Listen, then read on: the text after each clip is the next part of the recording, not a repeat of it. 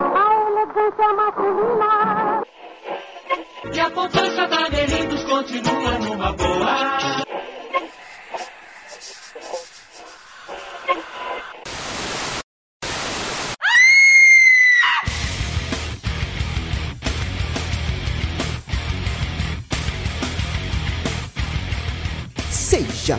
Bem-vindo você, Welcome. ser vivo ou não, né? Nunca se sabe quem tá aí do outro lado. A mais um episódio do podcast Frequência Fantasma, seu podcast sobre filminhos de terror, suspense, mistério e todo esse universo macabro. Tudo bem com você aí? Tranquilo? Eu sou o Sérgio Júnior, o host desta bagaça. E no episódio de hoje, cara, nós vamos conversar sobre um filme que foi uma surpresa pra mim e eu acho que pro pessoal aqui também que tá participando, que foi O Homem Invisível, cara. Lançado aí nesse ano que estamos agora, né, em 2020, e que tem uns temas muito bacanas pra gente debater do jeito que o Frequência Fantasma gosta de fazer, beleza? Só que, claro, que eu nunca tô sozinho e hoje estamos com dois convidados que eu já considero como se fossem da casa, né? Mas mesmo assim, é, vou deixá-los para apresentar. Depois, primeiro, vou começar com a prata da casa, Fábio Morgado. Tudo bem, Fábio? Tranquilo? Opa, e todos invisíveis aqui. Estamos aqui também com ele, nosso queridíssimo arqueólogo dos filmes de terror, Lucas Levino. Tudo bem, Lucas? Fala pessoal, beleza? Aqui é o Lucas e sem sombra de dúvida, esse filme foi uma das maiores surpresas desse ano. Muito bom, gostei da, da- do trocadilho aí. E como convidados, vou começar com ela, maravilhosíssima, que já participou aqui algumas vezes do Frequência. Do, do, eu- cara, eu ia falar do Frequência Santasma. Não sei porquê. Eu achei que ia ser uma frequência satânica aí. Com vocês, meus queridos e queridas, Cal. Tudo bem, Cal? Lá do podcast, colabora.aí, tudo bem? Tudo ótimo! Tô muito feliz de estar participando de novo aqui com vocês, viu? Adoro. Muito bom, muito bom. Muito pra- O prazer é todo nosso. Estou me sentindo aqui na Rede Globo de televisão. O prazer é todo nosso. Agora, fale suas redes sociais. De qual caravana você é? Ai, eu sou da caravana. Aqui, ó, de Osasco.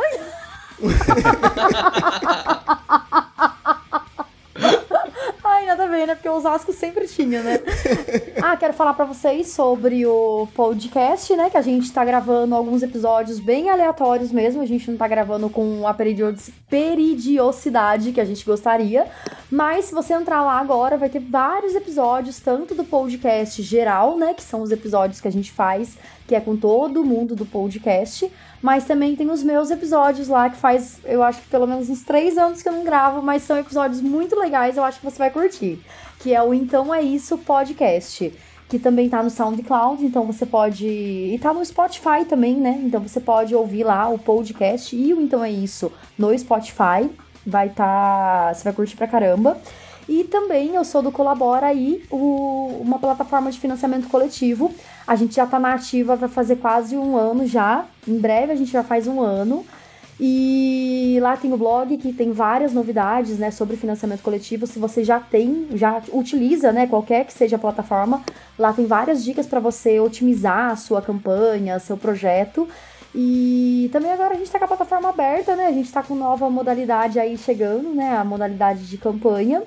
Então, agora você pode fazer sua- seu projeto de financiamento coletivo contínuo ou então campanha pontual também de projeto, de financiamento coletivo, aliás. ah, e pra você acessar o site é colabora.ai. Show. Pode deixar que eu vou deixar todos os links aí do que você falou na postagem desse episódio e no post também lá nas redes sociais do Frequência. E estamos aqui com ele também, que participou do último episódio, eu acho, ou do penúltimo. Não sei, não lembro. Mas que está aqui. Matheus Maltempe, diga da qual caravana você veio e apresente seu currículo invejável aqui e jogar na nossa cara teu- o teu status aqui. Tudo bem, Matheus? Tudo bem, é, eu sou da caravana de Mogi Guaçu, participei do último episódio de Batalha de Monstros, eu sou o Matheus, é, eu sou diretor, roteirista e produtor cultural de cinema e o que vocês quiserem também. Por enquanto eu tô trabalhando com a Suco Excêntrico Filmes, a minha produtora de Campinas. Redes sociais, o Instagram, etc. É Suco Excêntrico Filmes. O meu pessoal também, porque ali eu coloco os meus trabalhos solo. É Matheus Maltem M e, o- e eu sou redator também do Necronome Conversa. Pô, olha aí, com pessoas aqui de Ai, renome. que foda! Ô louco, ô louco, meu, você tá no arquivo confidencial. Não, é- tô, tô começando ainda. Mas assim, assistam Obscuro quando sair. É, aquelas, né? Ah, e antes de ir pro episódio, gente, não posso de- esquecer de falar aqui das nossas redes sociais. Então siga a gente lá, principalmente no Instagram, porque a gente tá, é muito ativo lá no Instagram. Então a gente posta lá primeiro quando o episódio vai sair antes, nas- antes das outras redes sociais. A gente posta bastidores, votação, episódio, indicação de filme, uma porrada de coisa lá. Então segue a gente lá no Instagram, arroba Frequência Fantasma. Mas se você gostar mais do Facebook, também estamos lá. É só você buscar lá no Facebook Frequência Fantasma e no Twitter, arroba Frec Fantasma. E claro que você, como uma alma iluminada, você vai indicar esse podcast para um coleguinha que também curte filme de terror. Então compartilha com ele no WhatsApp, é fácil achar, tá lá no Spotify também. Estamos no Spotify, no Google Podcast, em todos os aplicativos de podcast aí. Então é só você compartilhar. É sua missão como ouvinte do Frequência é pegar um ou dois amiguinhos que também curte filmes sangrentos e macabros e compartilhar o Frequência Fantasma com eles. Beleza? Pode mandar no grupo da família, no grupo da igreja, do trabalho. No grupo da quarentena. no grupo da quarentena. Pode mandar lá aquele, como aquele bom dia, né? Que todo mundo manda florzinha, manda Jesus Cristo. Manda lá, bom dia e o link do frequência, pô. Não custa nada. Vai ajudar pra caramba. E nada melhor que na quarentena de ouvir um podcast, né? Opa. Agora é a hora. De terror, exatamente. Então é isso, chega de enrolação e vamos para o cast.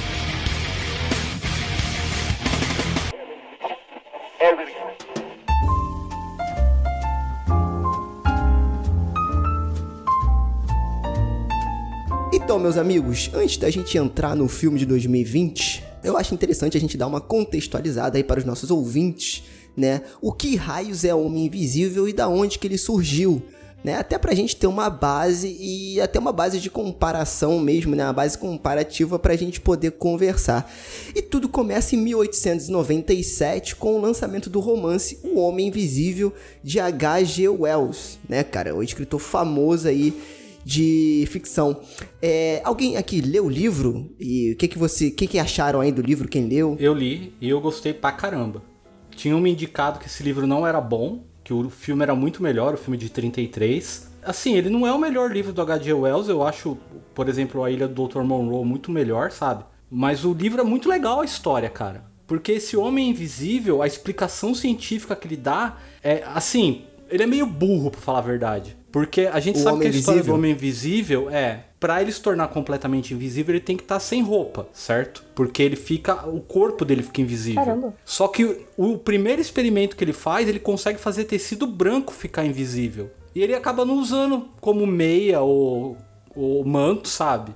Entendeu? Hum, ele entendi. deixa isso daí pra lá. Caramba. É, a, a base científica dele é assim: tecidos brancos, por isso, no livro ele é albino. Ele é uma pessoa albina. Por isso que ele consegue ficar invisível. Aí o primeiro experimento ele faz com um pano, ele deixa um pano, uma toalha branca ficar invisível, depois ele faz o travesseiro dele ficar invisível. Aí ele pega um gato lá que tinha de uma senhoria onde ele morava, que era um gato branco. E é legal no livro porque demora quatro horas pro gato ficar totalmente invisível. E o gato fica sofrendo pra ficar. E ele não sabe o porquê, né? O gato não fala, né? Ai, caralho. E aí ele consegue fazer o gato ficar invisível, menos a, a íris do olho do gato.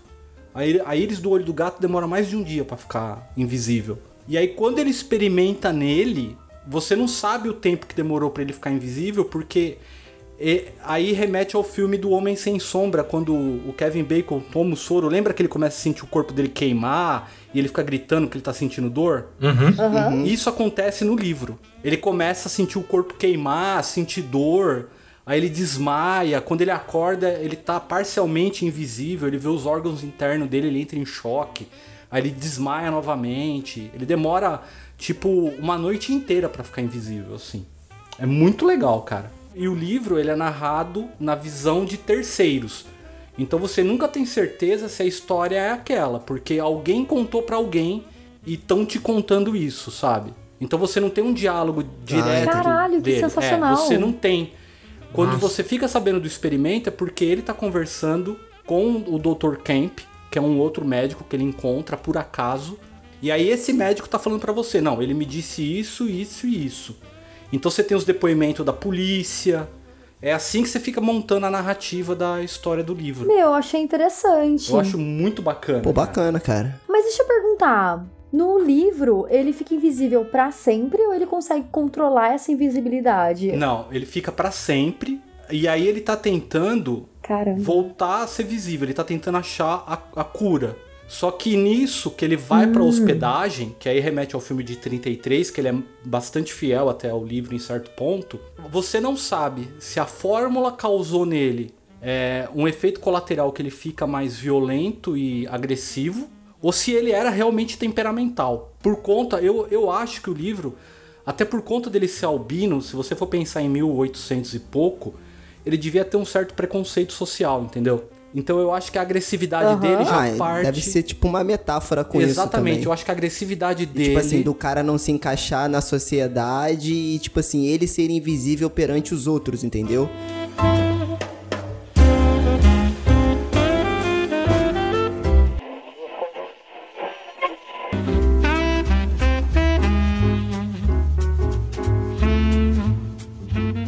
coisa que você falou, Hum. que, é o, que é o seguinte, que tem até no Homem Sem Sombra, que eu nem lembro muito bem, cara. Faz tanto tempo que eu vi isso. Eu, se eu vi.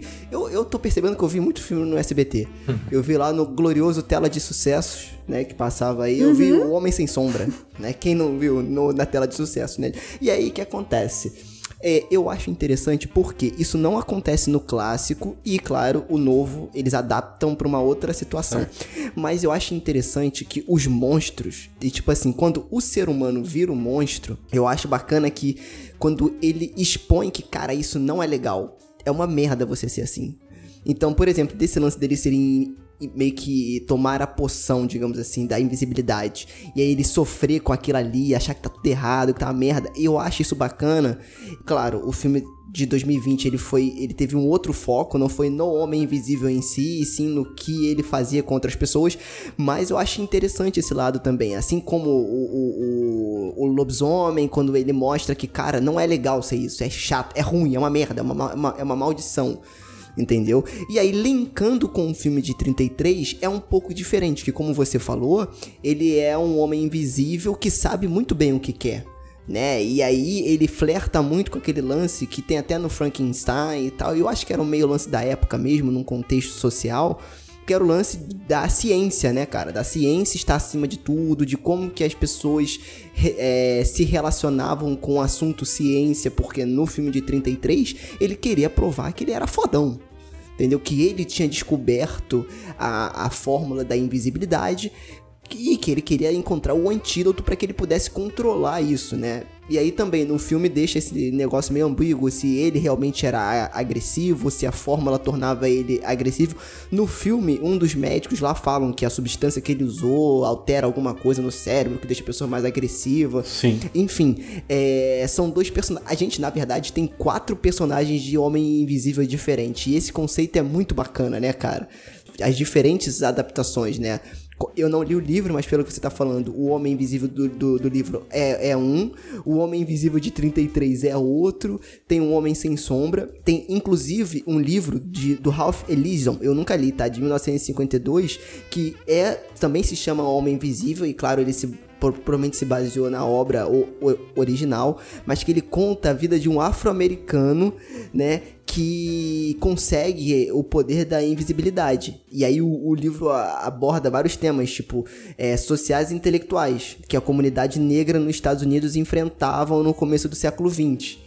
Então, assim, esse tema, o que, que eu quero dizer com isso tudo? Que esse tema é muito rico e você pode apresentar ele de várias formas, né, cara? E então, é, eu acho que o trazendo já quase entrando no filme novo, eu acho que o cara, o cara que escreveu, que dirigiu o filme, né, e que produziu e que trabalhou em cima dele, é, fez muito bem.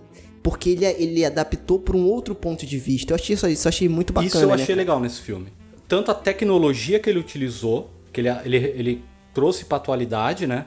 Se você não precisa ficar invisível tomando uma fórmula, você usa uma roupa, quanto o tema. Você tinha falado desse livro sobre um afrodescendente, tem um trabalho de um professor na USP, se eu não me engano, de sociologia que ele escreveu que é sobre invisibilidade social.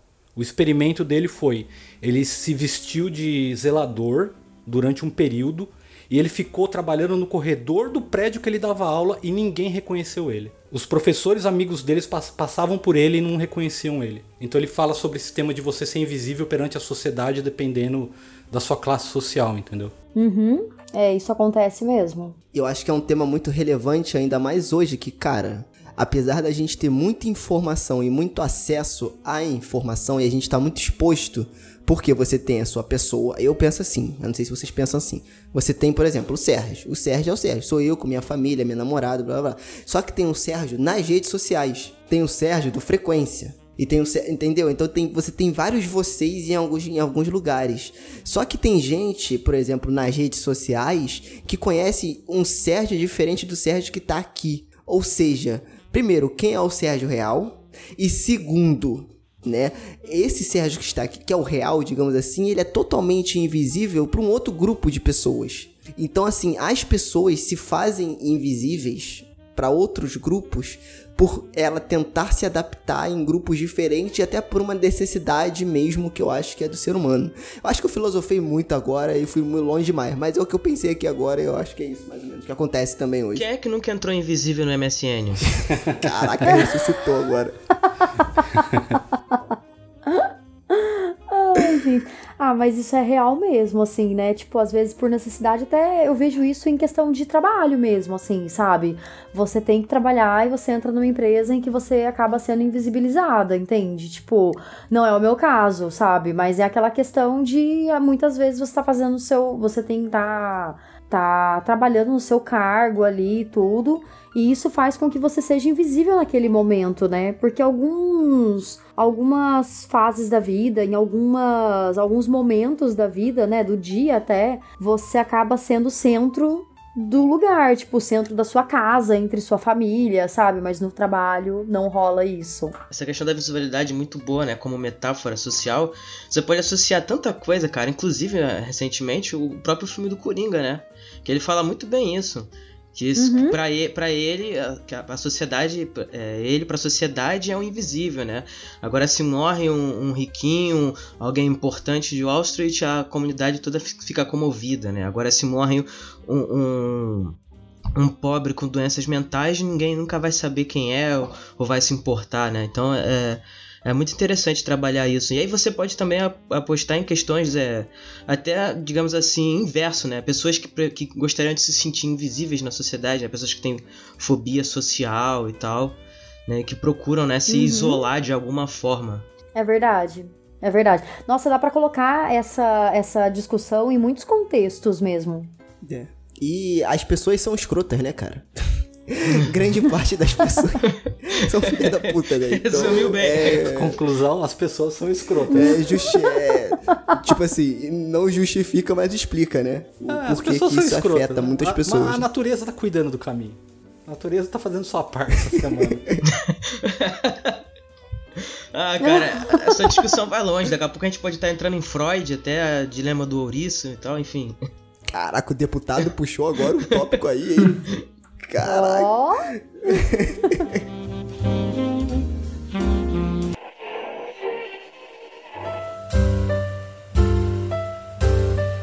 Então é isso, gente. Então, sobre o clássico, mais ou menos, é isso. Assistam o clássico de 33. Se eu não me engano, eu acho que tá disponível no YouTube, em inglês, não sei, tá?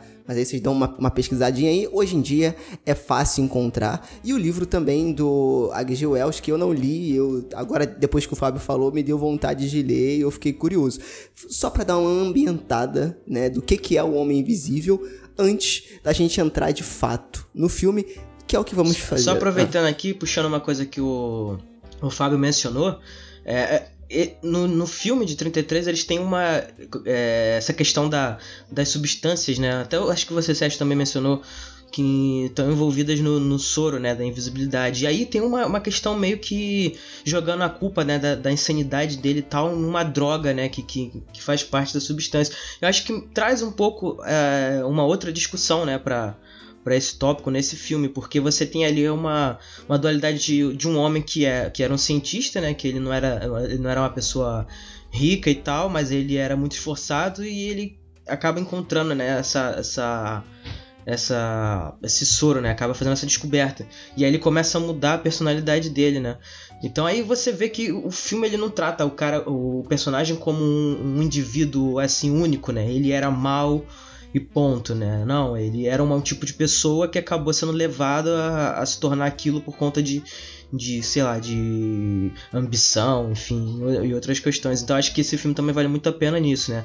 Ele traz algumas é, similaridades com o livro, mas ele acaba tendo, tendo um rumo é, próprio. E tem uma coisa interessante também dos clássicos, das outras versões do Homem Invisível, que é aquilo que o Sérgio falou, um pouco somado com o que você está falando também, de que o poder da invisibilidade abre espaço para outras personas que ele guardava antes. Então ele tem algumas liberdades agora para não ser vi por ele não ser visto, né? Então tem sempre aquele limite entre a ética dele ser invisível, mas ele continua seguindo as leis que a sociedade e o país dele ou o lugar que ele está impõe, ou pelo fato de ele ser invisível, ele pode agora tomar certas liberdades porque ninguém vai vê-lo e se alguém tomar conhecimento do que ele fez, nunca vão conseguir pegar ele, né? Então, é, essa questão dele se tornar invisível abre muito essa possibilidade de daquele, daquela personalidade oculta, de que ele não era ruim ou ele não tinha esses aspectos na personalidade dele, porque ele, de certa forma, estava de acordo com o sistema.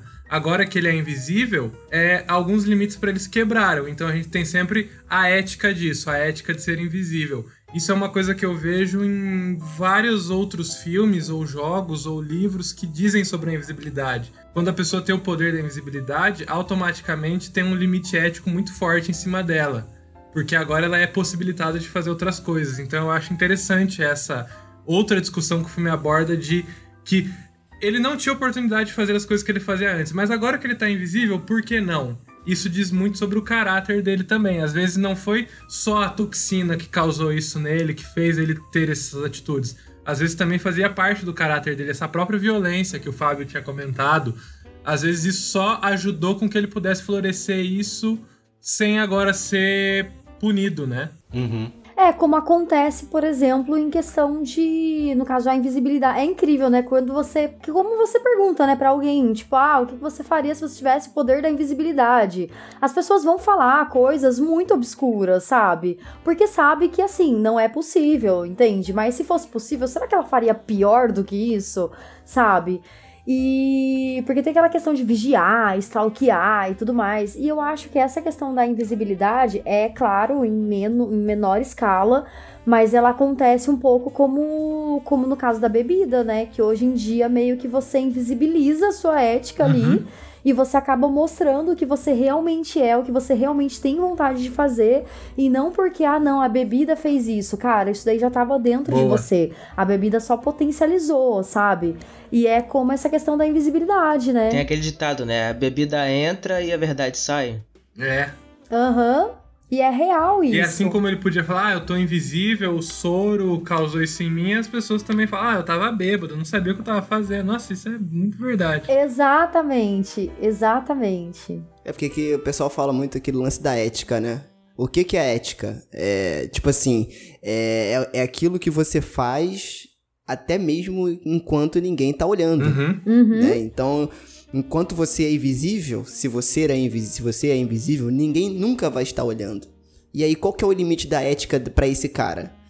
Né? Porque no fundo, no fundo, a gente vendo mais por um lado social, e aí eu não sou especialista, posso estar falando uma merda grande aqui, você me corrija aí nos posts se for o caso. Ética, essas coisas todas são regras para não deixar nós animais, né, nos degladiarem, nos devorarem e fazer coisas horríveis uns com os outros. Entendeu? Então a ética é meio que regras, galera, vamos viver em sociedade e fazer com que isso funcione. Né? Então tem muita coisa assim também. Só que quando você é invisível, você não está mais na sociedade fisicamente. E aí? E aí que vem a discussão. Não, né? é só você ver aqueles chans de internet. Que vira e mexe a Polícia Federal da Batida, hum. pega neonazista, pega é, pedófilo envolvido, entendeu? Os caras eles estão no manto ah, de invisibilidade sim, sim, ali, né? Aí eles botam para fora o demônio mesmo. Uhum. A internet ela possibilitou essa invisibilidade, né? Sim. Ninguém tem rosto mais nela. Essa é boa. É verdade. Não, é inter... não, vocês estão falando disso também me lembrou essa cultura de cancelamento, que é outra parada, né? Você meio que vai, can... meio que vai é... tornar invisível a pessoa para o resto da sociedade, né? Ninguém pode falar com você, você é isso, é aquilo Enfim, aí você né, no- se torna uma pessoa, um para da sociedade, né? Um excluído e tal. Aí Isso é a mesma coisa que se, se tornar invisível. Sim, é, é, é, é bizarro. E aí a gente tá indo pra um lado e que, tipo assim, beleza, se você for cancelado na internet, cara, sua vida vai continuar normalmente. Mas e sua vida virtual? Que hoje em dia, às vezes, pra algumas pessoas tem mais peso do que a vida física. Às vezes nem sempre, Sérgio. Às vezes muito do, do que é falado na internet pode afetar diretamente sua vida real, entendeu? Tipo, podem falar coisas terríveis de uma pessoa sem ter prova, sem ter nada, e aí a pessoa. As coisas, Ah, não, as coisas sim. vão com- começam a se espalhar, vai pra WhatsApp, grupo da, grupo da família. Daqui a pouco, pra todo mundo, aquilo ali é real e, enfim, aí você vai ter que enfrentar as consequências daquilo é, no seu dia a dia, entendeu? Então, assim, é muito perigoso até esse poder que as pessoas têm na internet, elas não fazem ideia. E essa é uma coisa que a gente tá numa época em que a visibilidade é muito importante pra todos nós, né? Ser visível. Então, talvez a maior pena é se tornar invisível. É realmente esse cancelamento. Talvez a maior pena que eu diria assim, não que ah, isso talvez, sabe? Entende aonde eu quero chegar? Que até pra gente que trabalha com público, trabalha com isso, vocês trabalham com podcast, etc, trabalham com outras coisas também, mas assim, fazem isso, é, nós procuramos uma certa visibilidade. Até isso é importante para as nossas carreiras, porque o quanto mais as pessoas conhecem nosso trabalho, conhecem nosso portfólio, conhecem o que a gente faz, mais a gente consegue subir, mais a gente consegue se inserir em outros lugares e se inserir em lugares mais profissionais. Então, talvez uma bela punição seria essa invisibilidade. Já, e também existe a invisibilidade física, né? Que é quando você tá num local, alguma pessoa faz alguma coisa ou acontece alguma algum burburinho, alguma fofoca e aí vamos transformar essa pessoa invisível, ou seja, ninguém mais vai lá conversar com essa pessoa, porque ela tá de lado, sabe? Então, talvez numa época, talvez nessa nossa, nessa nossa época de internet, redes sociais e esse convívio social tá tão aflorado, o, a invisibilidade é uma grande pena, é uma grande punição, né? É, eu tam- também vejo assim. Exatamente. Com certeza.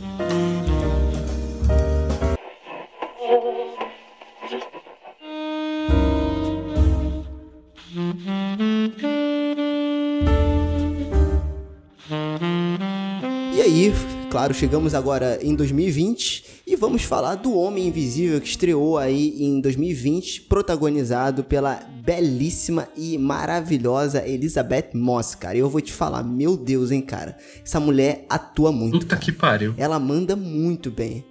Cara, é- é- é- é- eu, eu, eu, eu não sei porque, tipo assim, eu acho bacana porque ela, com- ela, ela me passa um, sen- um, um sentimento de que ela é de verdade. Eu não sei se vocês têm esse mesmo sentimento com ela. Tipo assim, Eu que não é também. superficial. Não é, Cal? Que, tipo É assim, verdade. cara, ela. é- tudo que ela tá fazendo ali é muito verdadeiro, cara. Isso, isso, sei lá, agrega muito, principalmente no gênero do terror, que você tem que criar uma conexão ali com aquela pessoa pra você se preocupar com ela, né? Exatamente. É, eu achei. Isso ficou muito nítido pra mim, essa verdade dela, quando, quando ela passou a. Quando aconteceu aquela cena no, no filme que o Homem Invisível ele dá um tapa. Um soco na filha do amigo dela que é policial, que eu não lembro o nome dos personagens, tá? Então vou falar Elizabeth Moss, policial. Eu também sou péssimo. É. Então, aí ela, ela levou um soco e até, tipo assim, ele achou que fosse o, ela que tivesse batido e tudo. E, e aí ela começa a enfrentar esse homem invisível, né? Que na verdade ela já imaginava que fosse o marido dela mesmo, o ex-marido dela. E, cara, nesse ponto que ela tá falando com o espaço vazio, que ela tá com, com ódio, com raiva e decepcionada, e enfrentando o espaço vazio, e tá aquela câmera, tipo Stalker, sabe? Tipo, andando em volta dela. A partir desse momento, pra mim, é muito é muito verdadeiro. Assim, todo filme, né? Mas a partir desse momento eu me conectei tanto, assim, sabe? Tipo, eu olhei e falei, cara, ela tá com medo, mas ao mesmo tempo ela tá enfrentando esse cara, sabe? Tipo, mano, é muito foda. Quando ela vai contar também pra irmã dela, tudo, tudo que tá rolando. Meu, pra mim, é, Essa cena é muito sensacional. tensa. É muito tenso, porque ela tá contando e ela tá com uma cara. Mano, você olha pra cara dela, ela tá com uma cara de louca, entendeu? É tipo, se eu não conhecesse muito bem, se eu não tivesse é, muito, tipo assim, não tivesse vivido um relacionamento abusivo, assim, desse jeito, eu ia olhar pra ela e falar, mano, essa mulher tá louca, sabe? Assim, não acredita essa mulher, sabe? Mas, cara, é muito foda. Porque você olha e fala, cara, ela tá surtada, entendeu? Porque ela não sabe com quem contar. Porque ele afastou todo mundo dela, Ela sabe? tornou ela invisível. É muito foda. É muito verdadeiro. E sobre a Elizabeth Moss, meu, você vê que ela é uma atriz diferenciada, porque assim, uma amiga minha que é atriz, ela fala muito sobre isso. De os dois atores interagirem. Ainda assim, é muito difícil o negócio de atuar, mesmo você interagindo com uma pessoa. Mas quando você tem uma pessoa na sua frente atuando com você, ela tá reagindo, automaticamente você reage ao que ela reagiu.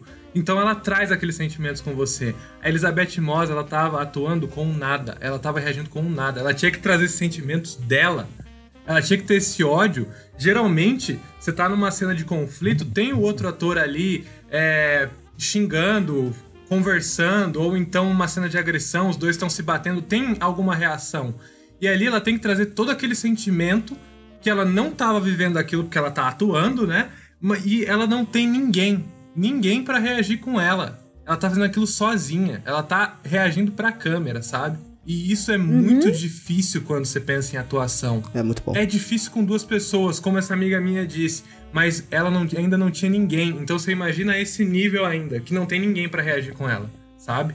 Cara, porque você não tem aqueles gatilhos, né? De você olhar pra cara da pessoa é, é, agindo com você e você não tem como você ter aquela. Tipo assim, tem como porque ela fez perfeitamente Sim. bem. Mas eu olho e falo, cara, como que você vai reagir e criar gatilho na sua mente pra você fazer aquela reação, sabe? Esboçar aquela reação. É muito foda. Eu curti pra Teve caramba. uma cena dela, eu, eu achei ela maravilhosa no filme, representando esse lado meio drama, meio assustador. Só que teve uma cena que eu não sei se é a interpretação dela, que o personagem pedia isso, mas é a cena da piada que ela faz com a escada no começo, quando ela ganha o cheque. Que tá ela, ela fala pro amigo. A piada eu também que não lembro faz. do amigo. Ela- Ah, vou chamar ele de sim. Hélio Negão. Ou ela fala pro Hélio Negão. Aham. Tem aqui a escada. eh, Sobe, eu até falei, será que ela vai falar pra ele subir na vida? Sobe na escada aí. Agora que eu entendi o Hélio Negão. É, Por quê? negão, Eu também gente. É aquele negão que foi do lado do Bolsonaro. Ah, nossa, gente. Da onde que você me tirou isso? Nossa, pior que eles são parecidos mesmo.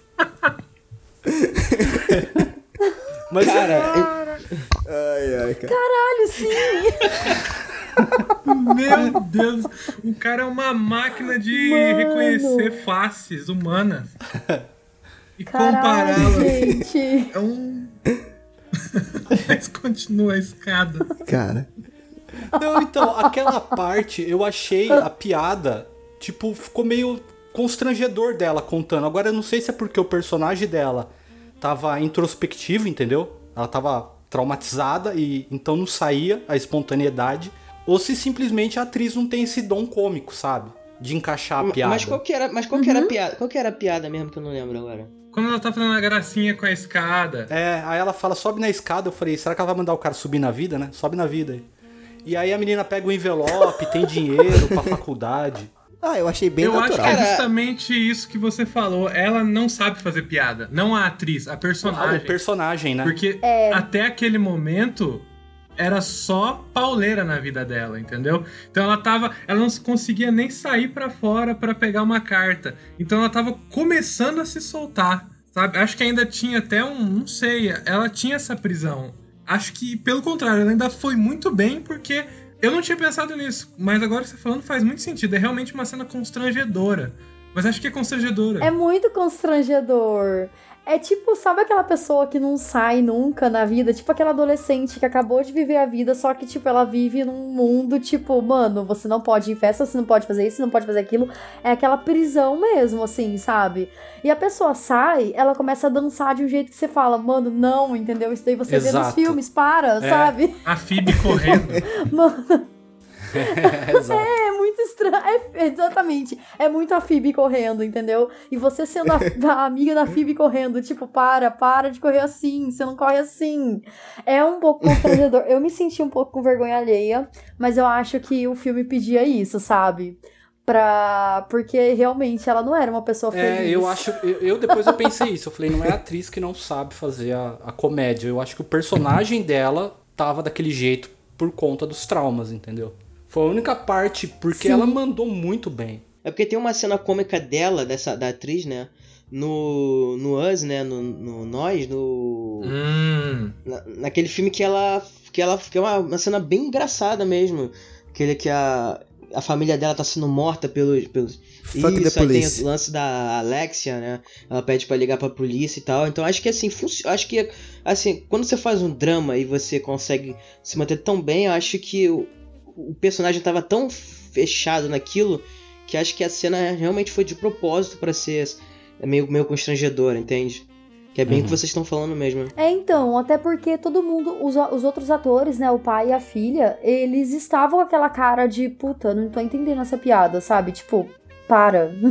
Eu tava ali também, sério, que ela deu uma escada pra eles. Tudo bem que ele tava precisando de uma escada pra pintar, mas uma escada?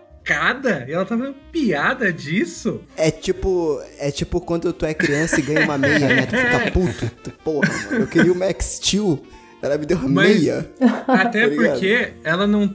No filme, ela não é só essa, essa personagem vítima, etc. Que no final ela muda totalmente. Quando ela tá no jantar com ele.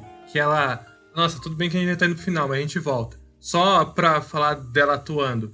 Que ela corta a garganta dele. E aí ela sobe toda desesperada. E quando ela sai da câmera, ela já dá aquele sorrisão falso. Aquele sorrisão sarcástico, sabe? Porra, ali eu me arrepiei inteiro. Aham. E aí você vê que ela já mudou É totalmente muito ali. bom. E ela ainda continua mandando bem.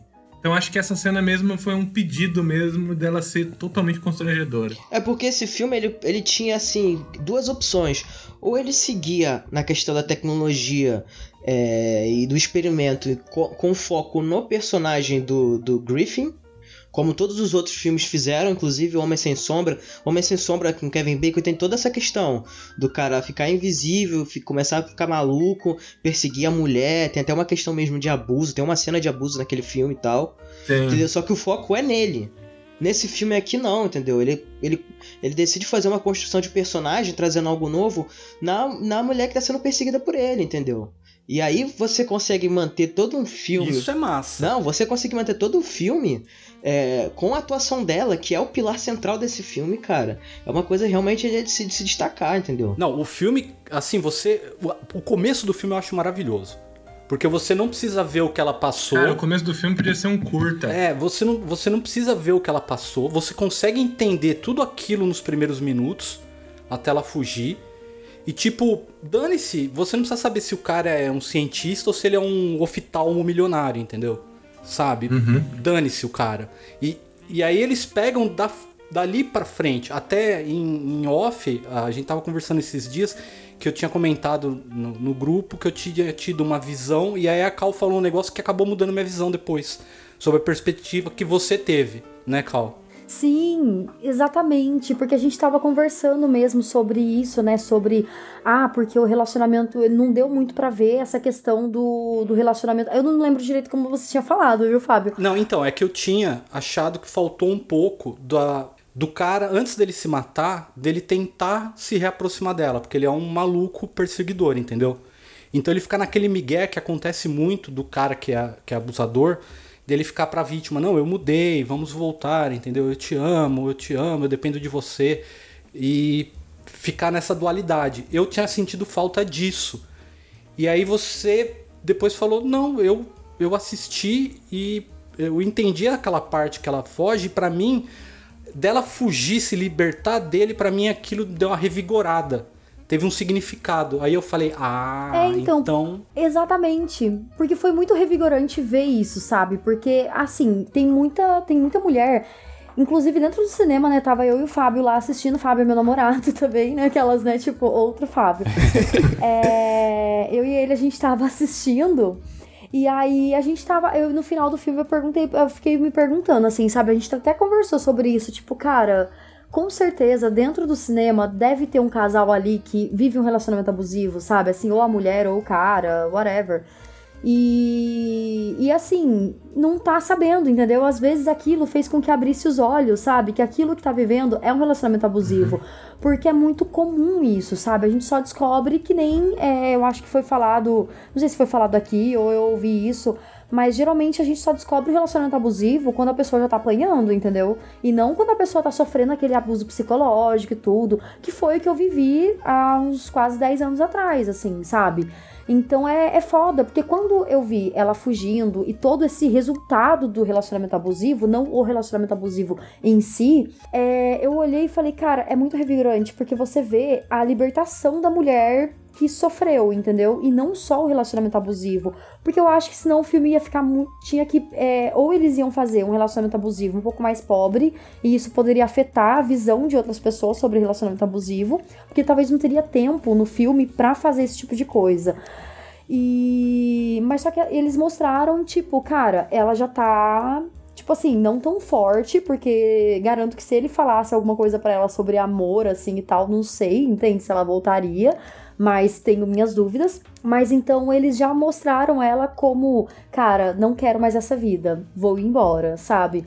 Então é, é muito louco. Então a gente fica sabendo sobre esse lance todo que aconteceu ao longo do filme, né? Quando ela tá conversando com a irmã e com o amigo policial. A gente fica sabendo que ele- ela apanhou já, que não mostrou isso no filme, mas ela não mostrou assim, né? Antes dela fugir. É, não mostrou isso no filme. Ela, a gente fica sabendo de tudo que rolou, sabe? Então eu achei bem legal e eu achei menos. Como é que fala? É, um, é uma forma de você não deixar o filme com muitos gatilhos também, sabe? Tipo, pra quem sofre ou já sofreu e ainda não superou, eu acho que esse filme soltaria um pouco de gatilho, assim, sabe? É que pra mim, meio que como passou bastante tempo, eu já superei de assistir algo e me sentir muito mal. Mas na época era horrível, assim, sabe? Aí é isso. Então eu achei muito libertador o filme começar nessa parte. E, e outra coisa, Cal, tem, tem esses diálogos no filme, é, é- ela levanta é, uns umas coisas que aconteceu com ela muito assim forte. Porque ela fala tanto essa questão de ela ter apanhado, ela fala também que ele controlava a vida dela, né? O que ela poderia falar, Uhum, até o que ela sim. poderia pensar. Ela falava que ele também rastreava ela pra saber onde ela tava o tempo todo, entendeu? Então eu acho que o filme, só nos diálogos, ele consegue construir muito bem essa questão da- do relacionamento abusivo, sem precisar realmente de fato mostrar em tela. Exatamente, exatamente. Porque isso é muito. É fato, assim, sabe? São coisas que ela mostrou meio que a. Todas as fases do relacionamento abusivo, né? Ele só não matou ela, entende? Mas ela passou até pela fase de agressão física, sabe? Então foi muito, foi muito interessante. Eu gostei bastante desse, desse filme passando esse, esse plot, assim, sabe? É, apesar de ser o homem invisível, ele focou muito nessa questão dela, assim, sabe? Enquanto a mulher abusada pelo homem que e usando esse esse essa questão mesmo que a gente conversou no início do, do, do episódio, né? Sobre, cara, é, será que. E esse é um questionamento que a gente acaba fazendo mesmo, né? Será que ele não era uma pessoa legal e ela que era louca, ela fez com que ele chegasse nesse ponto de se tornar um homem visível pra é, para fazer tudo isso com ela, assim, sabe? É claro que enquanto uma pessoa que já viveu isso, meio que eu acreditei nela, entende? É muito difícil não acreditar. Mas dá esse questionamento. Você olha assim, poxa, mas será? Sabe? Porque a gente. Principalmente o final, né? Exatamente, principalmente o final, sabe? Porque você tem essa questão da ética mesmo, você se esconde pra fazer o que você realmente tem vontade de fazer, sabe?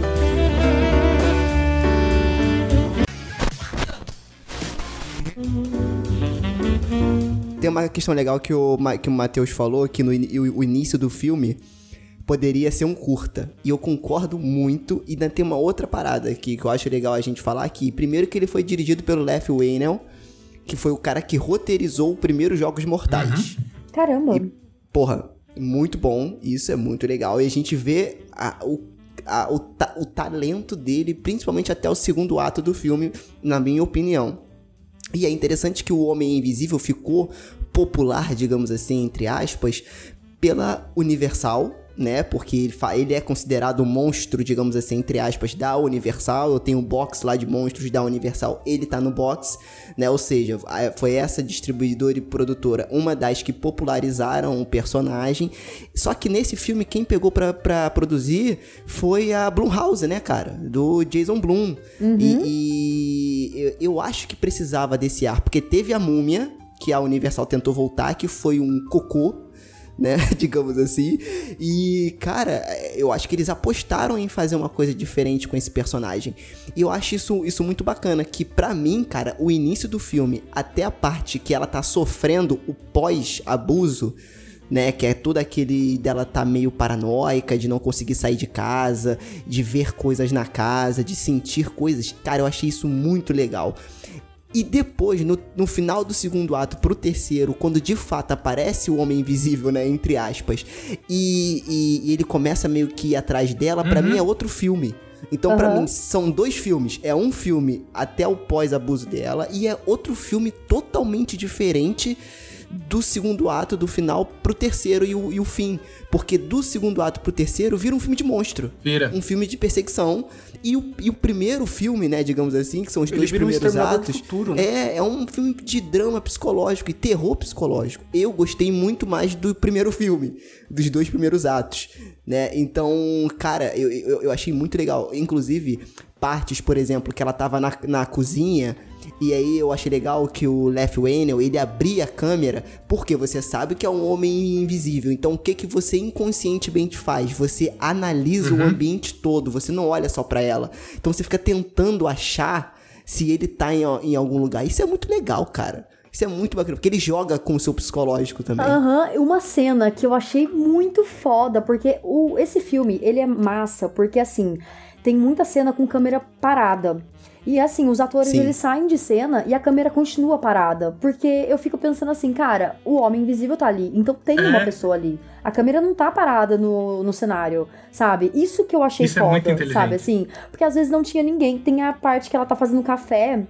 E aí a, a, a panela, ela, a frigideira, né? Ela simplesmente. O. Como é que fala? O fogão ele aumenta, né? Ele aumenta o, o- a potência do fogão. E aí começa a queimar tudo, assim, sabe? Mas, cara, em nenhum momento, tipo, é, você vê essa correria, porque a cozinha tá sozinha, entendeu? Se tivesse uma câmera ali, a cozinha estaria sozinha, porque ela não vai pensar que o, o negócio vai queimar ali, sabe? Porque tem o personagem ali, ele tá atuando, só que a gente não tá vendo assim como ela. Eu achei genial isso. Ele não precisou colocar aquele relevo de invisibilidade, sabe? Tipo, pra que fica aquele Graças negócio a meio Deus. Ele simplesmente colocou nada E a ali. câmera tá filmando uma pessoa ali, né? Isso eu não tinha pensado nisso, isso é muito Aham. legal. Isso é muito massa. Ah, e detalhe, essa cena, essas cenas, né, parecem. Parece atividade paranormal, né? Parece um É. filme de, de fantasma. É, É um exatamente. filme meio documental, não documental, mas de câmera de vídeo, né? Câmera de É um vigilância. found, um found footage? Não de found footage, eu diria, Aham. mas ele tem muito essa pegada de enquadramento, câmera de vigilância. Que É verdade. Tá todo Como se ela momento- estivesse sendo observada, né? Uma- é, a todo momento. exatamente. E no começo ele tem muito esse jogo de, de colocar a câmera de vigilância das casas. Ela olha a câmera no celular, ela olha no computador. Então tem esse sentimento de sendo observada a todos os momentos por causa da angulação da câmera também e o tamanho dos planos. Sim. E outra coisa que eu gostei muito do filme é que eu achei ele bem amarrado, sabe? Por mais que tivesse esse tem essa divisão, né, do terror psicológico no início e depois um filme de perseguição no final, do meio pro final, eu achei interessante porque assim, logo no começo, né, mostra a casa dele e pra ela sair da casa, ela precisa passar pelo laboratório todo. E assim, a gente já chega e vê aquele equipamento que foi produzida a roupa da, do homem invisível, né? Então a gente olha aquilo, então aquilo em nenhum momento precisou explicar o que ele fazia. A gente viu que ele era uma pessoa que sabia muito, entende? Que ele tinha sim formas de, de se tornar invisível, possivelmente, sabe? Até que assim, na minha concepção, em nenhum momento eu pensei que fosse Assim, pensei que existisse o Homem Invisível mesmo, tudo tal, até porque no trailer isso mostra, é mostrado pra gente por causa da tinta na cara dele que ela joga. Mas até então ainda não imaginei como que poderia ser feito esse Homem Invisível. E eu achei legal que tem essa questão dela se sentir observada o tempo todo, que no começo ela é observada, no, no decorrer do filme ela se sente observada. E quando ele aparece com a roupa, quando ela descobre essa roupa, é massa, porque a gente já viu isso no início do filme. Então foi aquele detalhe que não ficou perdido, sabe? Ela passou pelo laboratório e tinha um, um motivo dela passar por ali, sabe? Uhum. Pra gente, na verdade. Isso me incomodou um pouco depois, porque ela, ela, ela volta na casa, ela pega a roupa e esconde e eu fiquei pensando, por que, que você não usa roupa então? Uhum. Sabe? Eu, eu, fiquei meio bolado com isso daí no filme. É, eu, eu acho que, é, assim, esse é um dos maiores defeitos do filme, é toda essa sequência dela entrar na casa pra, pra saber se ele tava. Se ele, pra poder ver alguma coisa dela, né? Depois que ele tinha morrido e tal. Aí ela acha a roupa, esconde a roupa, e aí no final do filme ela de algum jeito descobre como usar a roupa, entendeu? Pra, pra matar hum. o cara. E dá tempo de, entendeu? Dela matar, enfim fazer tudo aquilo. Então acho que são, são problemas que assim acontecem se você pensar demais, sabe? Uhum. Na hora assistindo o filme você você passa passa assim tranquilo, mas se você começa a parar a pensar demais assim nessa, nessa toda nessa sequência, aí você vê que isso é um, um, um problema. Mas assim não é uma coisa que, nossa, acabou com o filme, não matou o filme. Para mim, o maior problema do filme foi o trailer. Porque o filme ele podia ter tido um plot twist muito grande de, de ter a. Então não vê trailer, animal. Não, Já é, falei sim, isso mas é, de vezes. Mas é cara. Não, mas é como o filme é vendido, entendeu? Infelizmente. Ele tem que ter essa venda, porque para muitas pessoas, o Homem Invisível, por mais que ele seja um, um personagem popular, para muitas pessoas vai ser o primeiro contato dele, esse filme. Então, assim, tem que ter essa venda. Agora, poxa, podia ter sido a maior, o maior plot twist o fato de existir ou não um homem invisível. Que podia não ter. Podia não ter. Então, esse é o meu Mas ponto. Mas pra mim essa nunca foi uma questão. Isso é o meu ponto, Lucas. Ter ou não ter um homem invisível. Eu acho que o filme ele sempre bateu na tecla de que existe um não, homem é, invisível. Não, é, pra mim também não. Até pelo... Sim, ele deixa bem previsível Até isso. por aquilo, aquilo que a gente tava conversando antes, que eu quero chegar quando a gente for falar do final. Eu não quero entrar nisso agora, mas eu acho que o filme a todo momento ele joga nas mãos do, do espectador se ele acredita ou não nela. Mas no sentido de assim, é até meio que ele tá te testando. Porque é, a, gente tá, a gente acompanha ela como se nós fôssemos uma testemunha. E a gente tá vendo tudo que tá acontecendo com ela. E eu penso que é. O filme ele tá meio que conversando com você no sentido de, às vezes, um dia uma amiga sua chega e fala que ela tá num relacionamento abusivo, ela conta tudo isso para você. Você não vai falar para ela, ah, mas você não tem nenhuma filmagem aí disso para eu saber mesmo o que tá acontecendo, etc. Sabe, é meio que o filme tá querendo que você acredite que a palavra dela basta, sabe?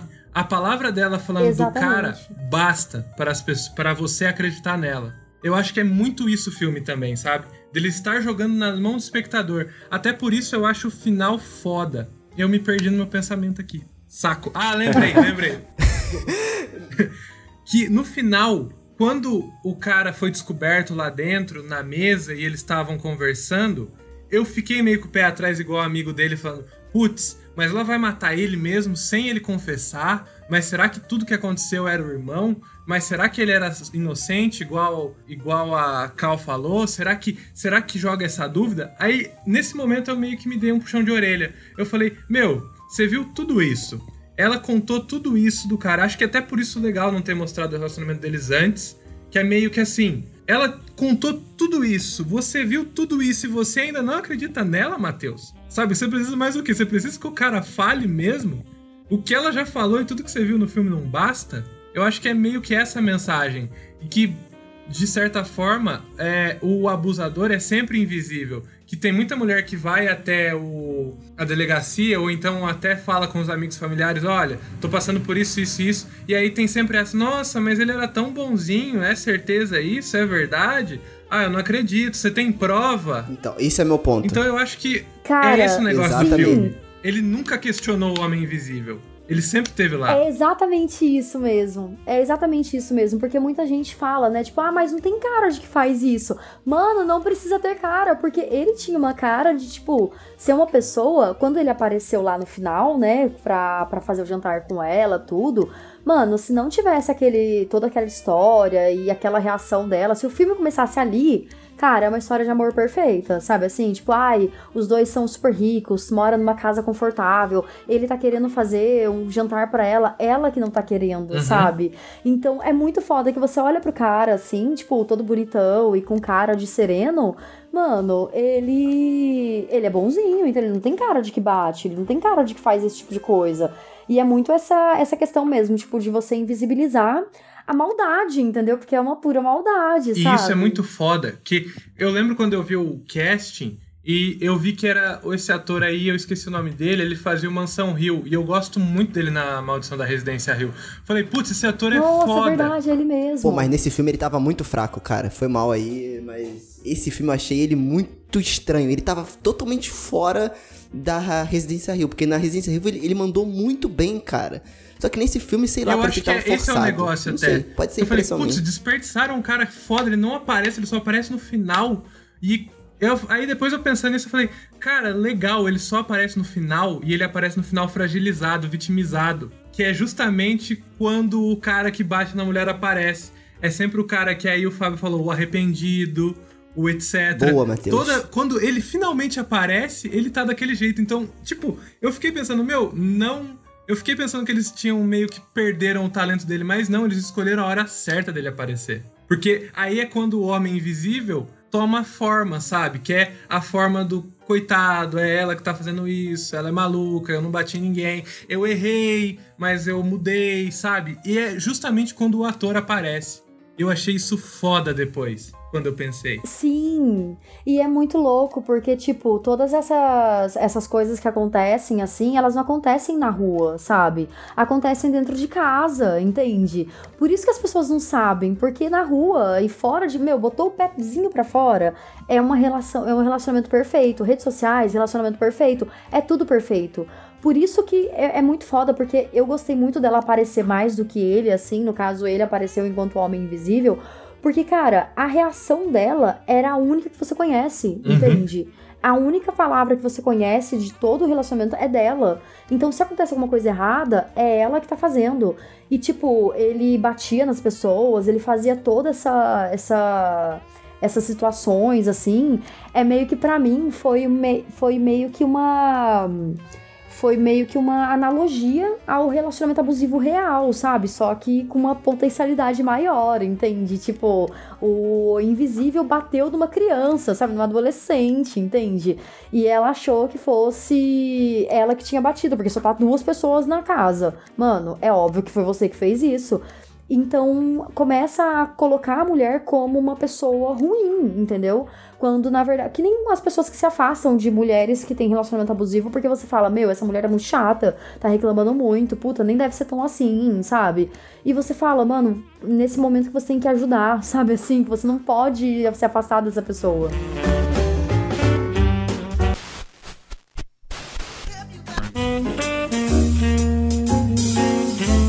Cara, então, tem uma outra questão que pensando agora, eu já tô mudando de novo a minha opinião. Eu acho que. O que acontece? Eu acho que o cara poderia aparecer. É porque assim, eu tô pensando na narrativa do filme todo. Eu acho que ele poderia aparecer, mas não com a roupa de homem invisível, entendeu? Não ele sendo literalmente um homem invisível físico, mas ele sendo o homem invisível mentalmente pra ela, abusando dela, só que não Então, diretamente. mas, mas, Não, não, mas ele não aparece, o Sérgio. Então, ele não aparece. Não, aparece sim, aparece sim, porque aquela sequência do hospital que eu achei ridícula, que não precisava dele ser o super-homem invisível Ah. de bater nos caras. Eu gostei. Era ele. Não, então, não, então, não, não, era ele, porque aí, aí que tá, isso que eu ia falar, que você ia falar, ah, não, porque eles Ele fala usaram, ela. ele fala com ela, ela escuta a voz dele.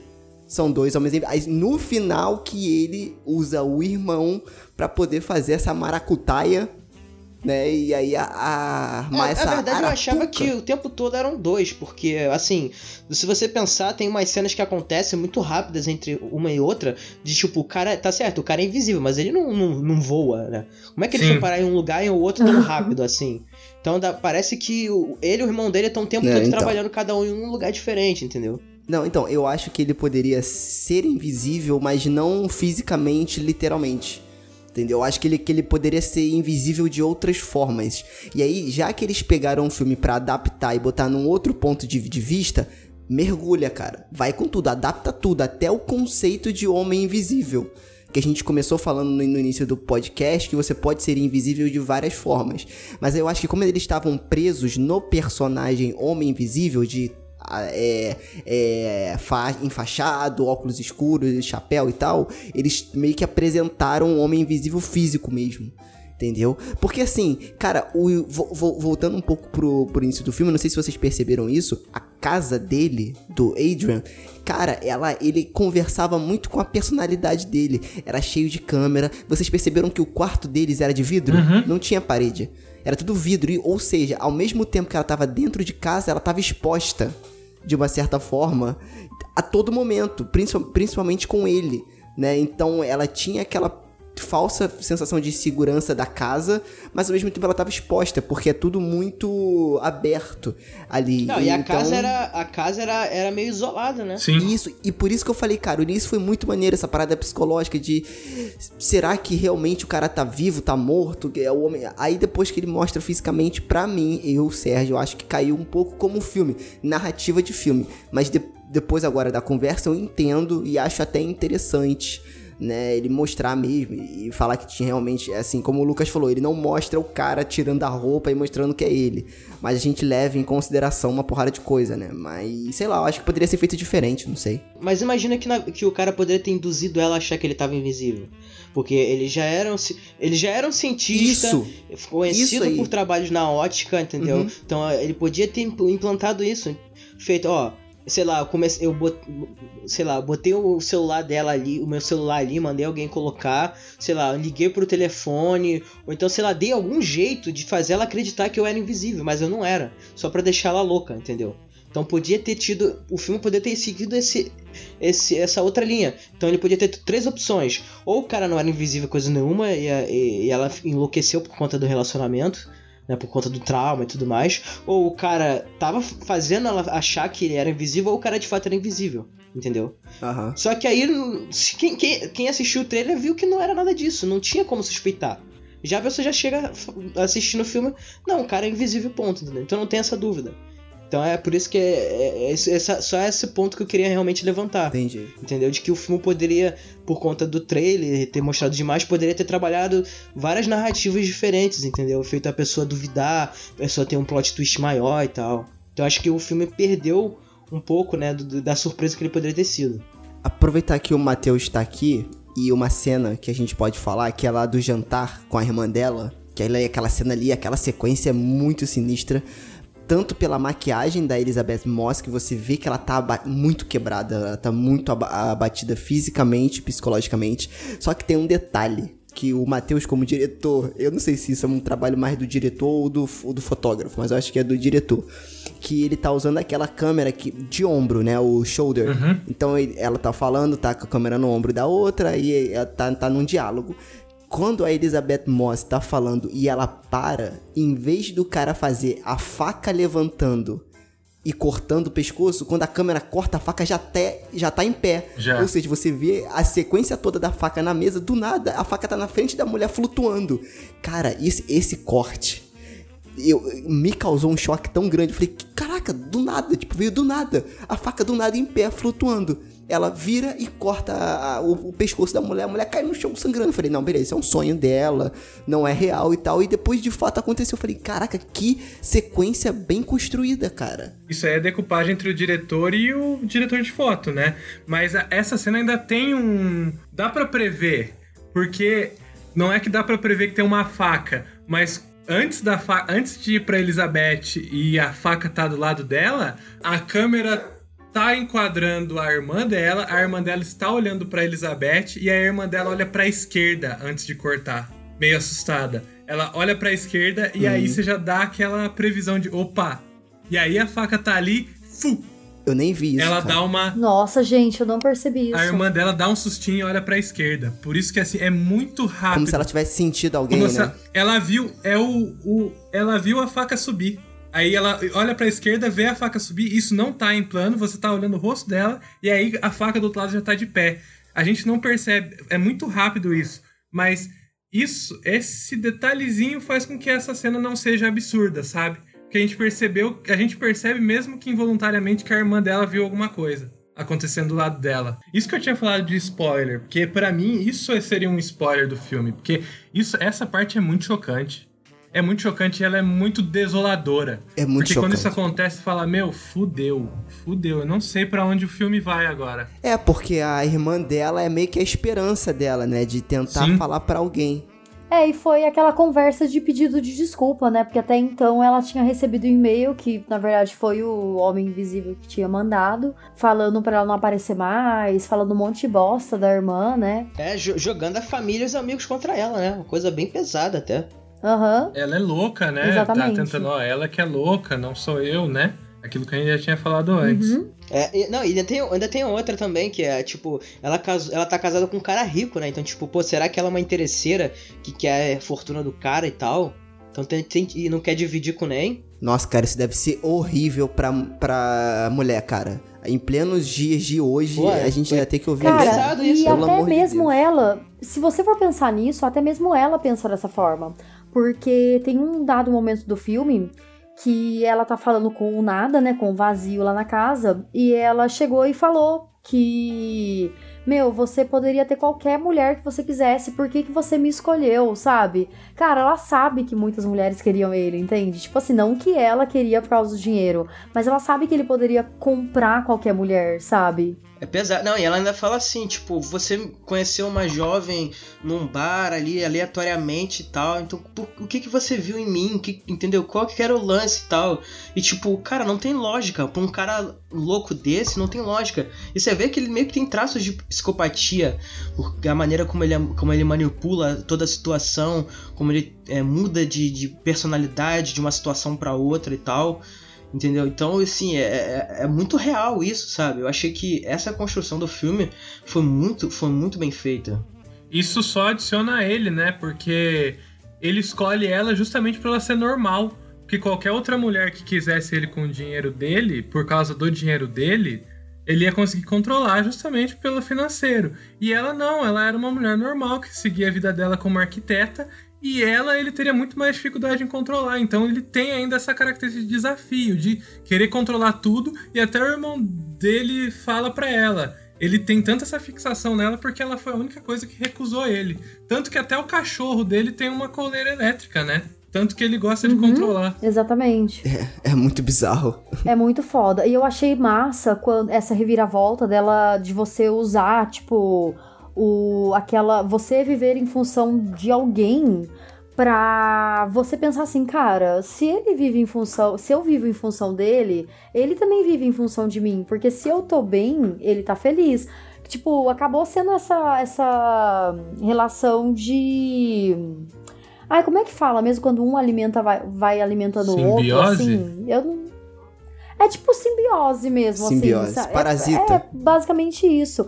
Quando ela vai pra. Que nem a gente já tinha comentado aqui, né? Quando ela vai pra se matar, porque ela fala assim que não vai ter o filho. Mas, tipo, ela não quer se matar. Ela sabe que, como ele controla ela, ela agora vai controlar ele. Ela vai fazer com que ele apareça. E ele é tão, assim, controlador que ele fica cego pra isso, né? Ele realmente acha que ela vai tirar a própria vida. Eu achei essa solução, né? Porque, tipo, naquele momento você fala assim, ferrou, né? Não tem mais o que fazer. Ela tá num, ela tá num manicômio, num- numa solitária, e aí, como é que vai ser agora? E, cara, uma coisa assim que, assim, digamos assim, narrativamente falando, é simples. Eu vou me matar, acabou. E usar isso, cara, pra, pra falar assim, não, você não tá num controle aqui, entendeu? Você não vai me fazer louca, Uhum. perder a guarda, quando a criança nascer, perder a guarda e criar o seu filho. Não, você não vai fazer, eu vou acabar com tudo aqui. E ela usar isso contra ele, cara, eu, assim, sinceramente, eu achei isso genial do filme. Entendeu? Usar, conseguir usar isso Aham. como, como assim, o, o grande mecanismo pra mudar, né? O, o ponto de virada do, do filme. Que é esse terceiro ato é meio que ela virando a predadora, né? Que eu acho isso muito legal. Ela sai de presa e vira predadora. Ela muda totalmente. Ela Uhum. cresce e consegue. con- Ela consegue usar as fraquezas dele contra ele. E isso é muito foda. Esse. Eu queria cumprimentar o Leio Anel. Queria apertar a mão dele de verdade, porque eu acho filme Então, genial. eu, É bom, assim, eu não gosto tanto dessa última parte do terceiro ato. É meu mesmo, pessoal, sei lá, não gostei. É porque eu acho que eu gostei tanto da primeira parte. Porque, por exemplo, a gente falando de construção, logo no início, quando ela tá sozinha em casa, e aí é um detalhe muito bom que eu acho que, não sei se vocês pegaram e tal, não sei se o Matheus pegou também, como ele já dirige, já é diretor, então às vezes ele fica mais ligado nessas coisas. Mas eu acho que todo mundo percebeu porque foi bem nítido quando ela abre a porta para ver se tem alguém lá fora, tu tá tão na paranoia com ela que o casaco atrás dela Hum. você acha que é uma pessoa. Ele deixa isso evidente. Cara, aquilo me deu um susto. Aí o cara tem, tem alguém atrás dela. Aí o cara só afasta a câmera e é um casaco. Ou seja, ele conseguiu fazer você entrar na cabeça dela, cara. Entendeu? E aí, qual que é o meu problema? Que eu acho que a tensão escala muito rápido. Então ela vai de uma coisa que ela não tá vendo nada e nem ninguém, só algumas coisas pontuais e do nada ela é ele meio que levanta ela e joga ela na parede e aí começa uma briga do nada. Eu acho que ele poderia fazer essa construção e aí pensando como terror com coisas mais simples de casa. Ou seja, ela tá andando e do nada alguma coisa cai, e aí você é uma pessoa, você pode esbarrar. Mesmo você estando invisível, você esbarra em algum lugar. Ou então ela deixa alguma coisa de, um, de, um, de uma forma. E quando ela volta, tá em outro canto. O cara esbarrou e, e botou em um outro lugar. Então ela começar a perceber essas coisas.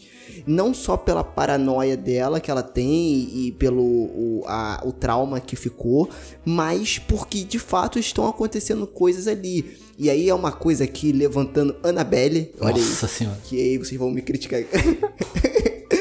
Mas que tem no texto da Annabelle, que eu me lembrei, que ele, que ele falou assim, ó, tudo começou, é, ma- é mais ou menos assim, tudo começou, sei lá, com o olho que tava diferente. E aí depois o cabelo dela tava com um tamanho diferente. E num belo dia eu deixei ela na cozinha e quando eu entrei no meu quarto ela tava na minha cama olhando pra mim. Ou seja, as coisas teve uma escalada. Tipo, não foi do nada. Pequenas coisas foram acontecendo e aí até acontecer o, o- ele se é, manifestar, tipo assim, fisicamente mesmo e acontecer as coisas. entendeu? Então eu senti um pouco de Não, falta a- a disso. menina, cara. Mas mesmo assim, eu. A- a- a- ela dá o tapa Ah, na mas foi menina. um socão na cara. Porra! E tu acha que isso é sutil? Não, mas ela dá Dá-lhe o um tapa na menina. Tá tudo bem. Aí ela dá o tapa na menina, vamos embora de- da nossa casa, porque ela te agrediu uma vez, entendeu? Eu achei muito rápido. Não, eu sei, mas sei Eu lá. achei muito rápido. Tinha que ter pe- pelo menos uma discussão. Isso, e a- a- aquela cena do, do lençol, aquilo ali é tenso. Tem um fanservice Por- ali, né? Tem. Não, não peguei. Fanservice do quê? Tem a roupa do homem invisível lá. Acorda a roupa do Homem Invisível tá lá na frente. Chapeuzinho, o sobretudo e o óculos. Putz, cara, pode crer, que maneiro, que maneiro, que E o maneiro. sobrenome dele, que é Griffin, né? O sobrenome dele é o mesmo do Pô, personagem. maneiro, maneiro. Mas essa cena do lençol é muito boa, porque ape- apesar de ela também escalar muito rápido, ela é sutil. São... É porque eu acho que o terror tem que ser com coisas. Tem que ser, não. Mas eu acho que assusta mais quando são com coisas que acontecem no seu dia a dia. Que você pode estar em casa e aquilo ser um gatilho pra você falar: caraca, será que isso tá acontecendo mesmo? Entendeu? Então acho que ele poderia trazer mais isso, até porque ele construiu coisas muito bacanas utilizando o roteiro, né? Então, assim, enfim, mas eu não gostei muito desse final, não. É, não, não que eu não gostei do final, mas do terceiro ato até o final. O final eu achei maravilhoso, foi um- uma catarse pra mim. Falei, bem feito, que sangue. A única coisa que eu achei real- realmente forçado foi ele do nada virar um Jack Chan e sair metendo a porrada em guarda, em policial por aí. Eu também achei forçado. Eu achei que isso foi um pouco exagero. Só que isso tá no, tem no original, né? No de 33. A desculpa do filme de 33 é que o cara era grande e forte. Por isso ele conseguia estrangular uma pessoa facilmente. E tipo, pô, cara, não é assim, né? Tu tá estrangulando um policial, sério. Entendeu? Então no, no, no de 33 tem isso também. Ele, ele começa a bater em vários policiais, entendeu? Então, assim. Ah, Mas eu não sei, Lucas. Se eu fosse invisível, também ia a porrada em policial. Não, beleza. Mas pô, você tá invisível, você não tá. Você não é um fantasma. Se alguém te agarrar ali, já era, entendeu? Então o cara pode não tá vendo o que, que ele tá agarrando, mas ele tá agarrando você. E aí se junta dois, três caras em cima de você e acabou. Não adianta você ser invisível. E meio que não, parece que a invisibilidade ali torna o cara mais poderoso que ele deveria ser, sabe? E isso eu acho que em todos os filmes do.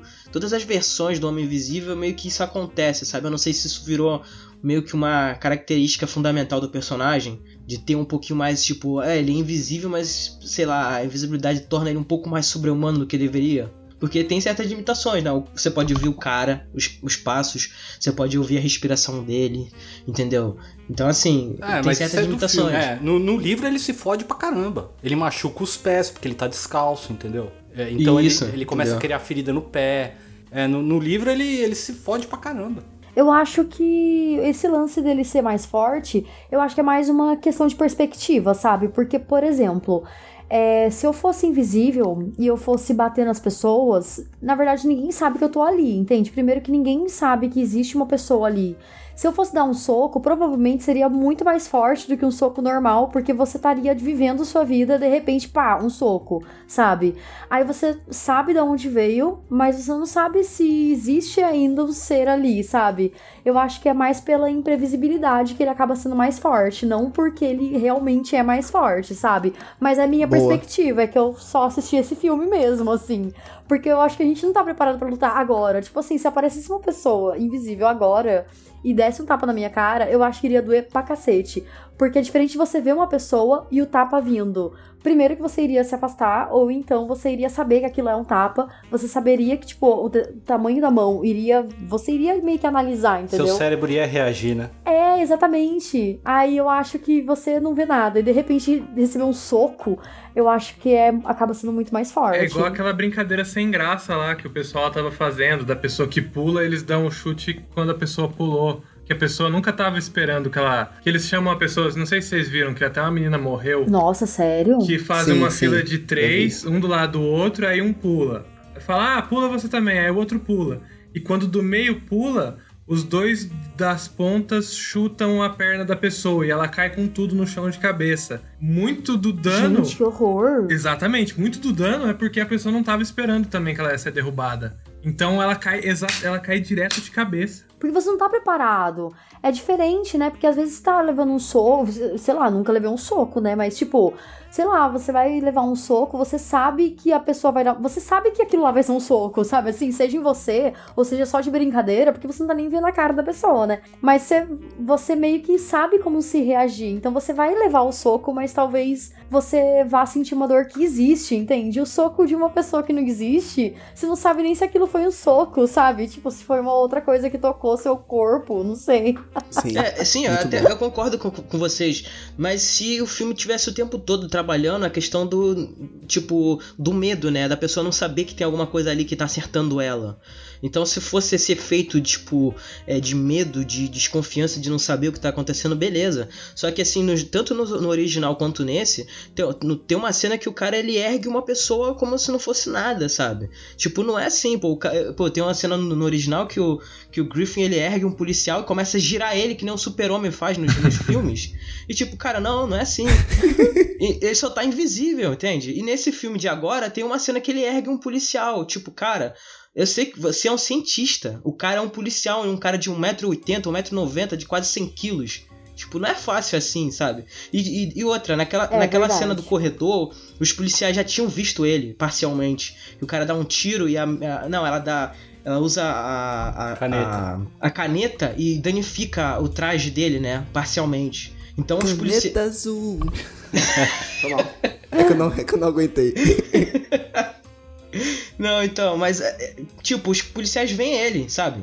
Tipo, então acho que são dois policiais que conseguem ver parcialmente ele. Então, tipo, ali naquele momento, cara, é, seria perigoso pra ele, entendeu? Mas ele vai pra cima de, com tudo, pro, pra, vai com tudo pra cima dos policiais.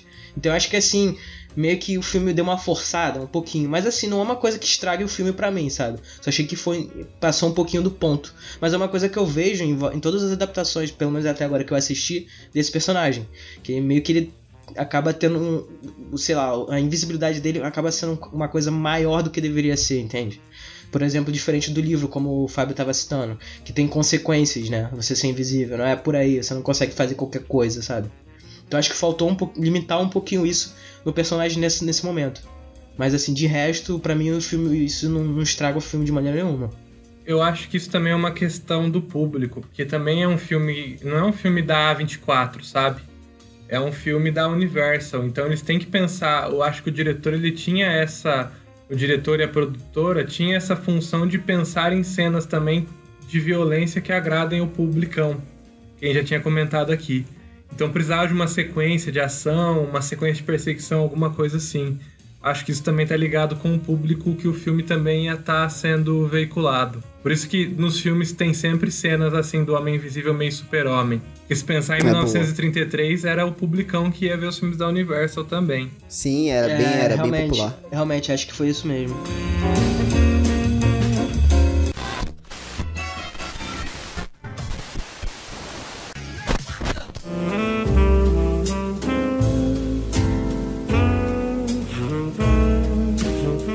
Gente, indo pro final. E eu aí. só eu- preciso, antes do final, eu queria defender o irmão ainda.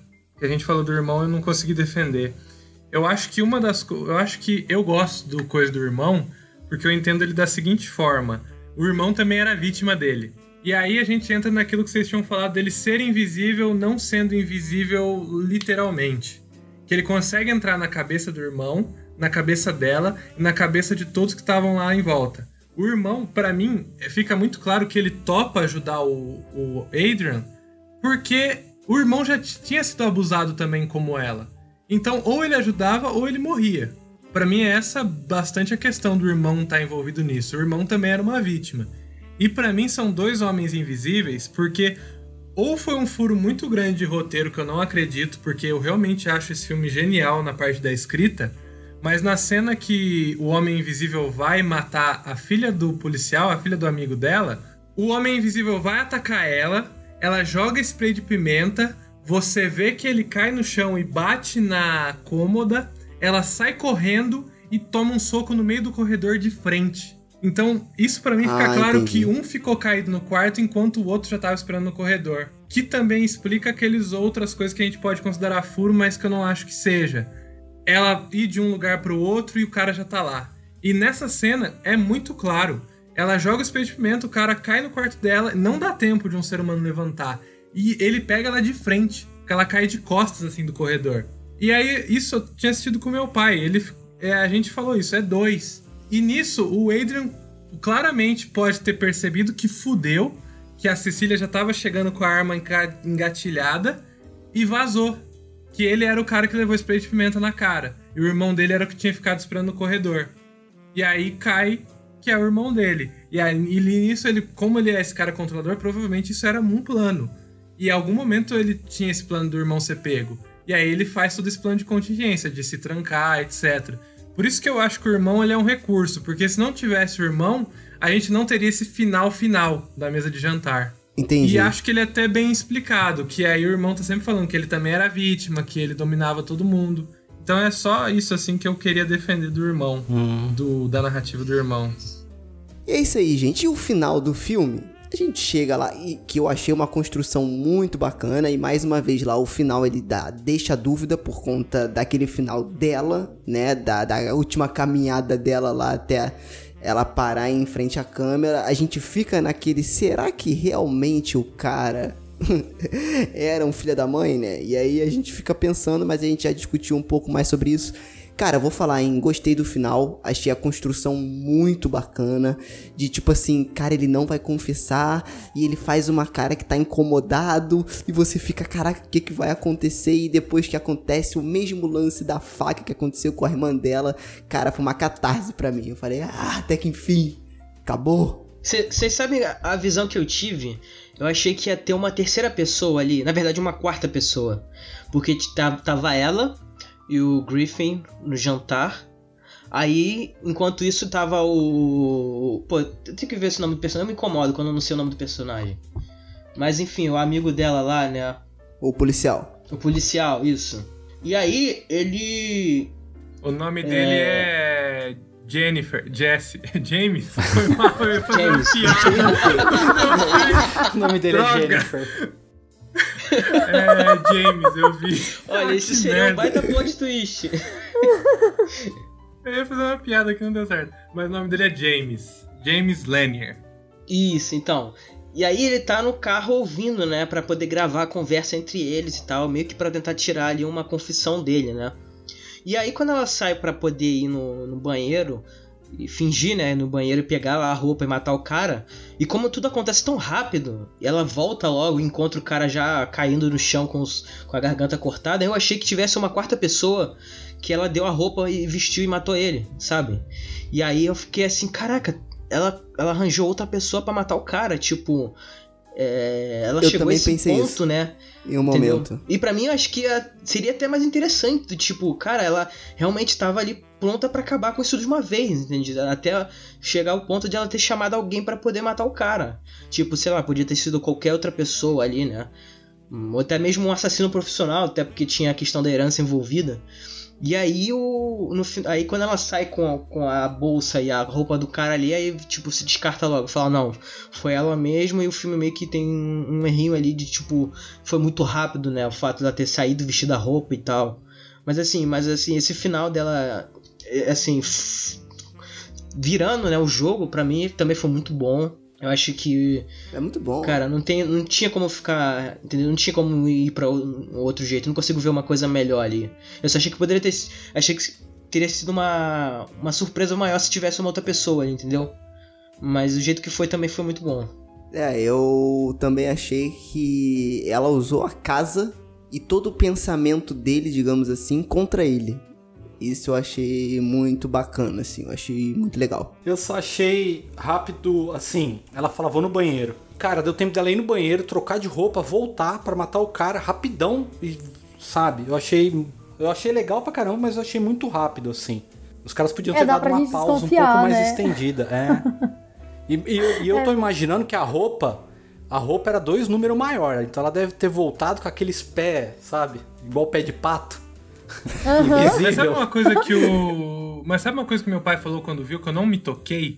Que aquela máquina na garagem podia ser uma impressora 3D que fazia infinitas roupas. E aquela hora que ela liga, fez a roupa baseado nela. Caralho, isso seria muito foda. Porra. Né? E ela fez um uma roupa ali na hora. Quando ela ligou, não que tinha uma roupa ali. Gostei bastante desse final, assim, sabe? Mesmo porque aquela que é a vingativa, né? Eu gostei muito que ela matou o esse ex-marido dela da mesma forma que ele matou a irmã, entende? Tipo, do mesmo jeito. Tipo, levantou a faca, deu aquele, aquele lance achei de susto e pá, matou. Justiça poética, né? Uhum, muito. Gostei. Eu, eu adoro esse final. Eu acho muito foda.